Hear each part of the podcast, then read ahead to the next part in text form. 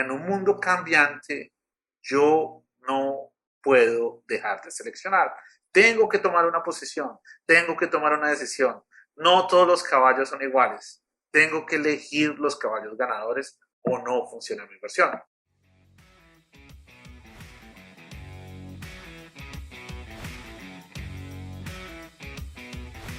Hola, bienvenidos al podcast de Escape, un espacio para entender el cambio, la mayor oportunidad para generar riqueza. Somos Julián Cardona, quien les habla, y Guillermo Valencia de la empresa Scale. Un saludo para todos. Hola Guillermo, ¿cómo estás? Bien, ¿cómo estás? Me encanta escucharte y súper emocionado de comenzar este podcast. Bueno, Guillermo, pues es nuestra primera edición y pues qué más que, que estamos en este mundo cambiante, eh, cada año tenemos cosas nuevas, y pues dado que hoy vamos a hablar tanto del cambio, pues comencemos por cómo Scale entra en toda esta ecuación eh, de aprender del cambio, de conocer el cambio, de gestionar el cambio y, y pues asimismo cómo, cómo nace esta idea, cómo Scale pretende ayudarle a las personas que quieren aprender de este mundo y entender este mundo eh, pues que no para de evolucionar. Julián, el cambio es una constante en la vida, ¿no? O sea, el cambio es algo que siempre está ahí, está en nuestro crecimiento, eh, es parte de lo que nosotros vemos, pero el cambio extremo es algo que nos produce miedo, es algo que nos atotola, es algo que crea una incertidumbre que no nos deja actuar. El cambio extremo es algo que crea inacción, pero el cambio extremo es aquello que genera las mayores oportunidades de inversión. Y eso es en lo que nos especializamos. Esa fue la oportunidad que dimos como empresa. ¿Cómo entender ese cambio? ¿Cómo entender que las reglas del juego cambiaron? Porque una cosa es entender el juego dominarlo y ser el mejor en el juego. Otra cosa es saber que ya no es ese juego, que hay uno nuevo, que tengo que descifrar las reglas de ese juego y que tengo que volverme un campeón en ese juego. Es que nos ayuda a descifrar esas nuevas reglas de juego. Y es que, pues, qué bueno que, que, empiezan a, a emerger esta, este tipo de soluciones y de posibilidades para los inversionistas, porque cuando yo me pongo en mi posición de de, una persona que quiere salir al mercado, explorar alternativas, pues que puedan traer un retorno de entrada por encima del, del, de la inflación y el siguiente meta por encima del promedio del mercado.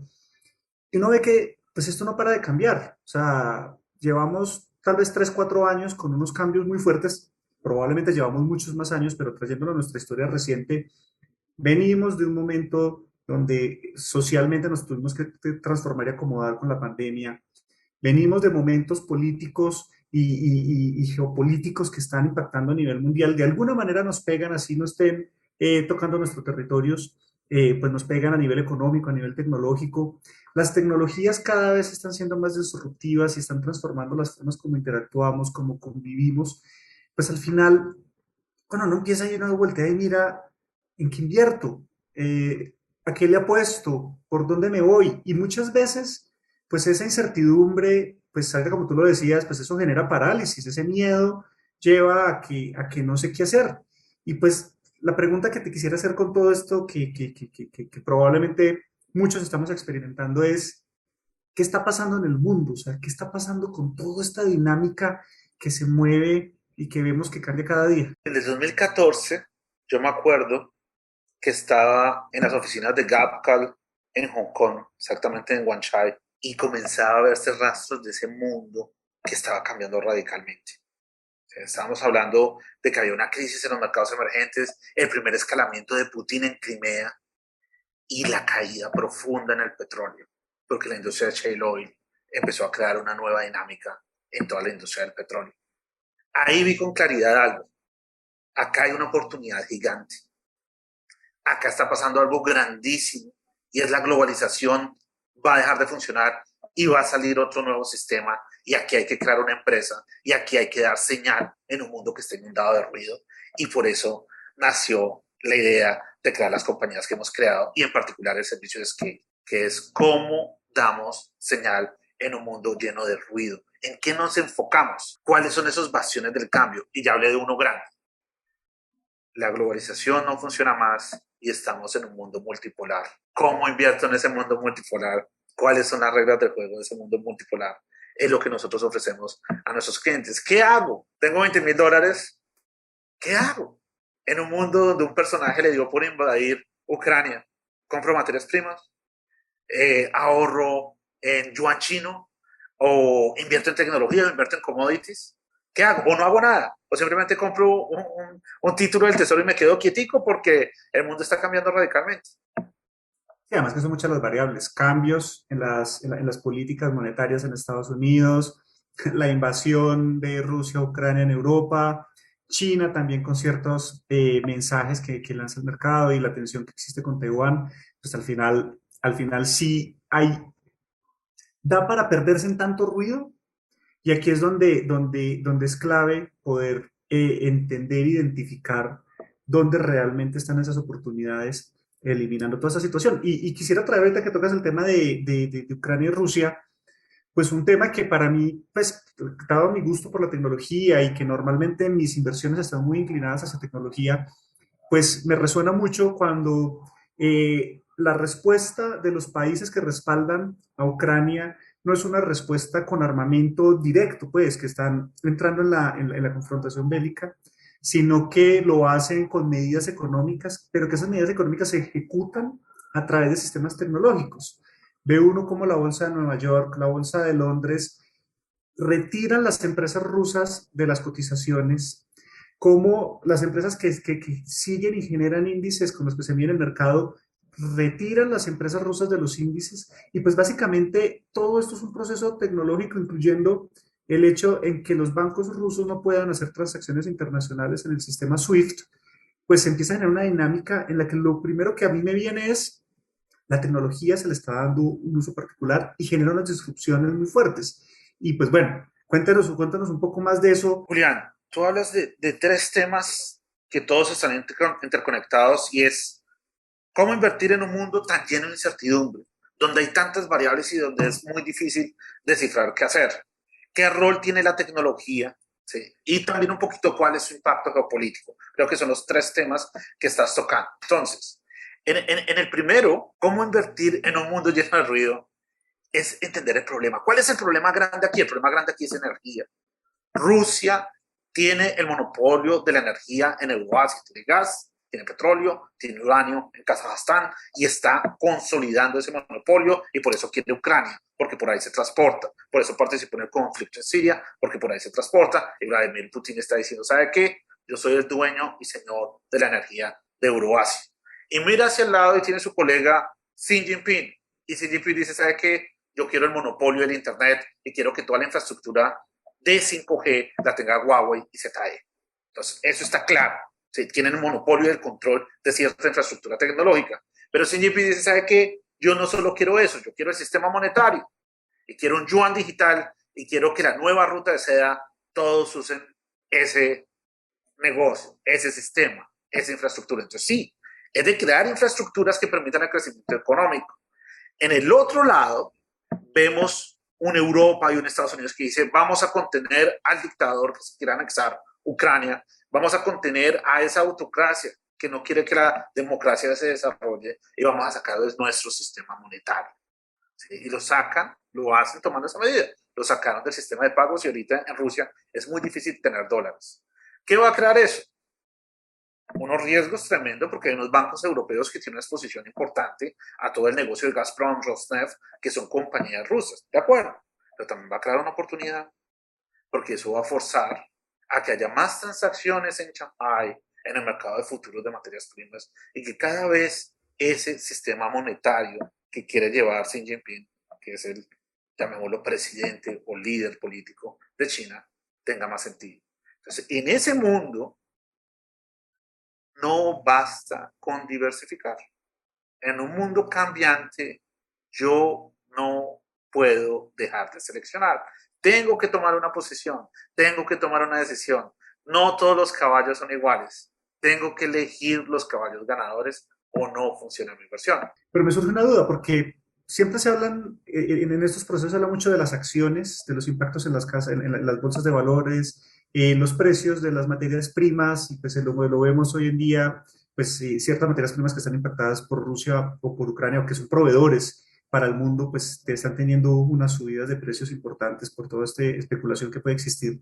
¿Cómo vivir con el tema de las monedas? O sea, ¿cómo en un mundo internacional donde normalmente estamos muy expuestos al dólar, ahorita hablas de, este, de, esta, de, este, de esta posibilidad del yuan, ¿qué alternativas tenemos en Latinoamérica para, para, para, para invertir y para avanzar? ¿Qué debería ser algo así como básico que deberíamos considerar?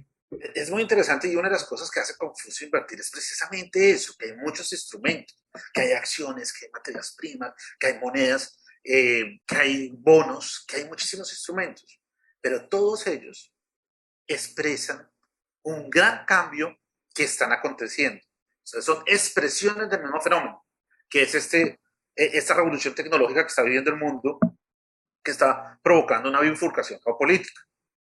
Entonces, desde el punto de vista de las monedas, esa gran ruta de seda, ese 5G, ese Internet, ese yuan digital y más de 3 billones de personas que se podrían conectar dentro de ese yuan, definitivamente es una oportunidad.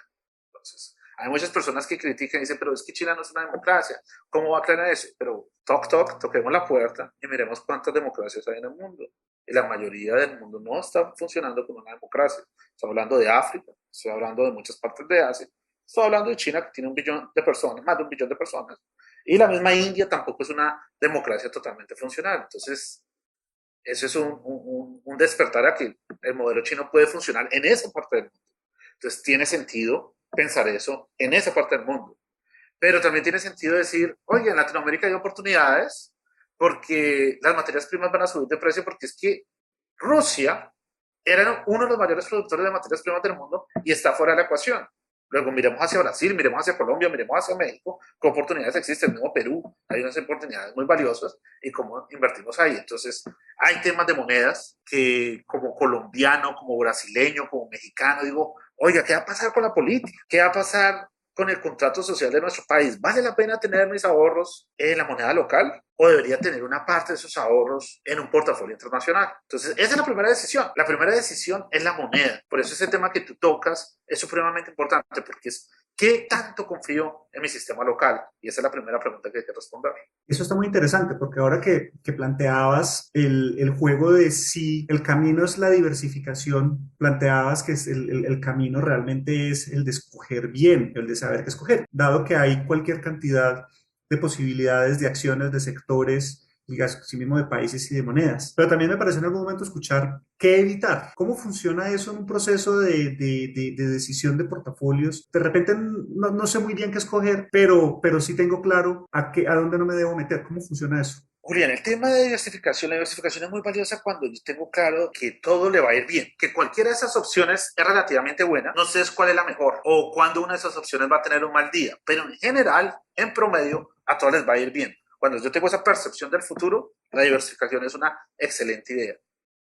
Pero cuando entre todas esas opciones, es como el, el dicho que se dice mucho en Latinoamérica de la manzana podrida o, o de la naranja podrida que daña el resto de naranjas, es el mismo problema. Si yo no quito eso de mi portafolio, me va a dañar toda mi inversión. Entonces, el primer trabajo aquí es ese. ¿Qué activo no debo tener? Porque no es suficiente con diversificarlo, lo tengo que sacarlo, tengo no tener, porque eso va a crear mucho riesgo en mi portafolio.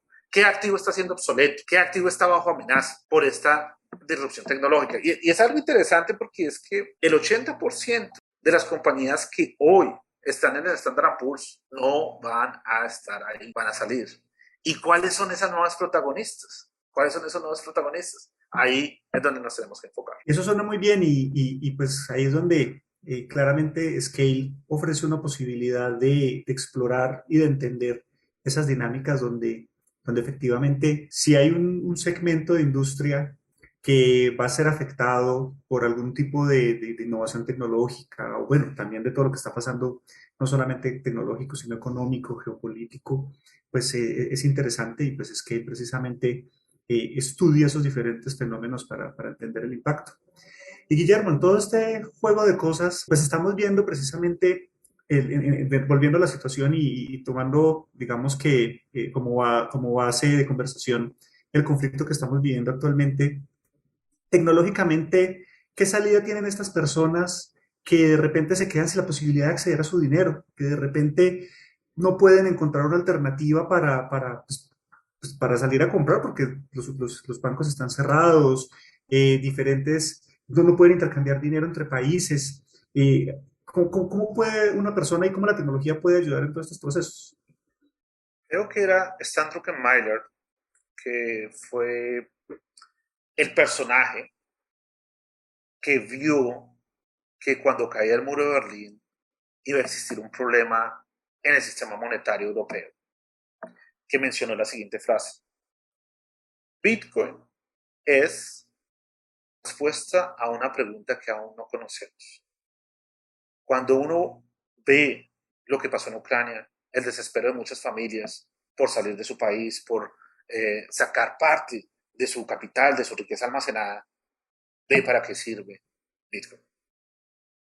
Es dinero portable, es dinero que no puede ser baneado por un dictador de turno y por fin se ve claro cuál es el mayor caso de uso. Si yo no confío en un contrato social, ese es un sistema monetario válido. Y hoy las personas de Ucrania lo usan, las personas en Turquía y los latinoamericanos que se ven como preocupados por la pérdida de adquisitivo de sus monedas, o casos más extremos como Venezuela o Argentina, ven en Bitcoin algo que tiene un propósito muy claro. Luego, este es uno de esos game changers que estudiamos en Scale. Esas tecnologías que van a redefinir por completo el mundo, digamos que ese es un capítulo que vamos a abordar más detenidamente en siguientes podcasts, pero definitivamente cripto es uno de esos game changers. Sí, Guillermo, y, digamos que me gustaría como en este punto que ya hemos hablado de, diferentes temas, hemos tratado de, girar alrededor de, de, la situación que se está viviendo en Europa en este momento, pues han salido como varios puntos claves que de repente pueden haber relaciones y ahí es donde, donde, donde Scale eh, aporta en los procesos de decisión conectando esos puntos. Y salen temas como Internet, salen temas como China, salen temas como precisamente puede ser dinero sobre Internet, salen temas como generación de energía, salen temas como cierto tipo de, de, commodities o de materias primas que pueden ser relevantes y una que, pues, que, es, que, es, bastante grande y bastante amplia, que son el juego de, de, las monedas de los países. Entonces, algo que de pronto nos puedas ayudar como para resumir en, en este momento, esta semana en particular, ¿qué de esas señales se ven más allá del ruido de preocuparnos y de, y enfocarnos en, si, en, en, en, la confrontación como tal y cómo se ve el mundo desde afuera tratando de entender eh, lo que realmente está detrás de todo esto? Sí, Juli, yo creo que aquí lo más interesante, más que traer una conversación con todos los especialistas del mundo sobre todas las áreas que describiste, es entender bien el contexto. ¿sí? Es ser un poquito más generalista que especialista. Y digamos que esa es nuestra manera de aproximarnos al mercado. O sea, no se trata de que nosotros sepamos el detalle de cada una de esas tecnologías, sino aquí la pregunta fundamental es cuál es el problema estructural que se está resolviendo. En el caso de Europa es el tema de la energía.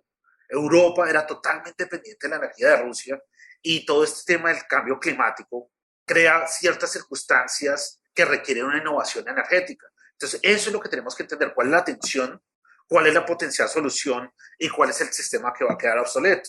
Y eso es en lo que nos enfocamos, más que tener la resolución de cada uno de los instantes y acontecimientos y tratar de predecir con granularidad los detalles, nosotros tratamos de tener ese big picture del fenómeno. Bueno, Guillermo, pues muchas gracias. Creo que estamos llegando ya a la parte final de, de, de este primer capítulo, que, que ya vendrán muchos más y consistentemente estaremos atendiendo las diferentes situaciones que se enfrentan y como siempre lo que se puede esperar de Scale es que vamos a estar buscando esas señales, viendo el contexto general y no perdiéndonos en ese, en ese ruido que normalmente pasa con las noticias y pasa con, con diferentes fuentes de información. ¿Algún mensaje final, Guillermo, que quieras dar en este momento a quienes nos escuchan? El mayor riesgo es no actuar. La vida es acerca de tomar riesgos. Aprender es acerca de tomar riesgos. Simplemente el riesgo representa un problema. Si yo entiendo ese problema o encuentro quien lo entiende, hago dinero. Si yo no entiendo ese problema y no lo enfrento, voy a tener una pérdida. Luego el mayor riesgo es no actuar. Super invitados a este podcast. Yo creo que vamos a empezar una serie de capítulos enfocados en muchísimos game changers que hemos estudiado y creemos que van a definir oportunidades de inversión muy grandes. Guillermo. Y quisiera complementar que, que en Scale precisamente nos dedicamos a estudiar en cómo eh, invertir y monetizar el cambio. Y pues creo yo que esa es la gran oportunidad que tenemos para, para trabajar juntos con, con en, muchas diferentes facetas y oportunidades. Muchas gracias a todos por escucharnos, por hacer parte de este piloto, eh, nuestro primer capítulo de los podcasts Scale.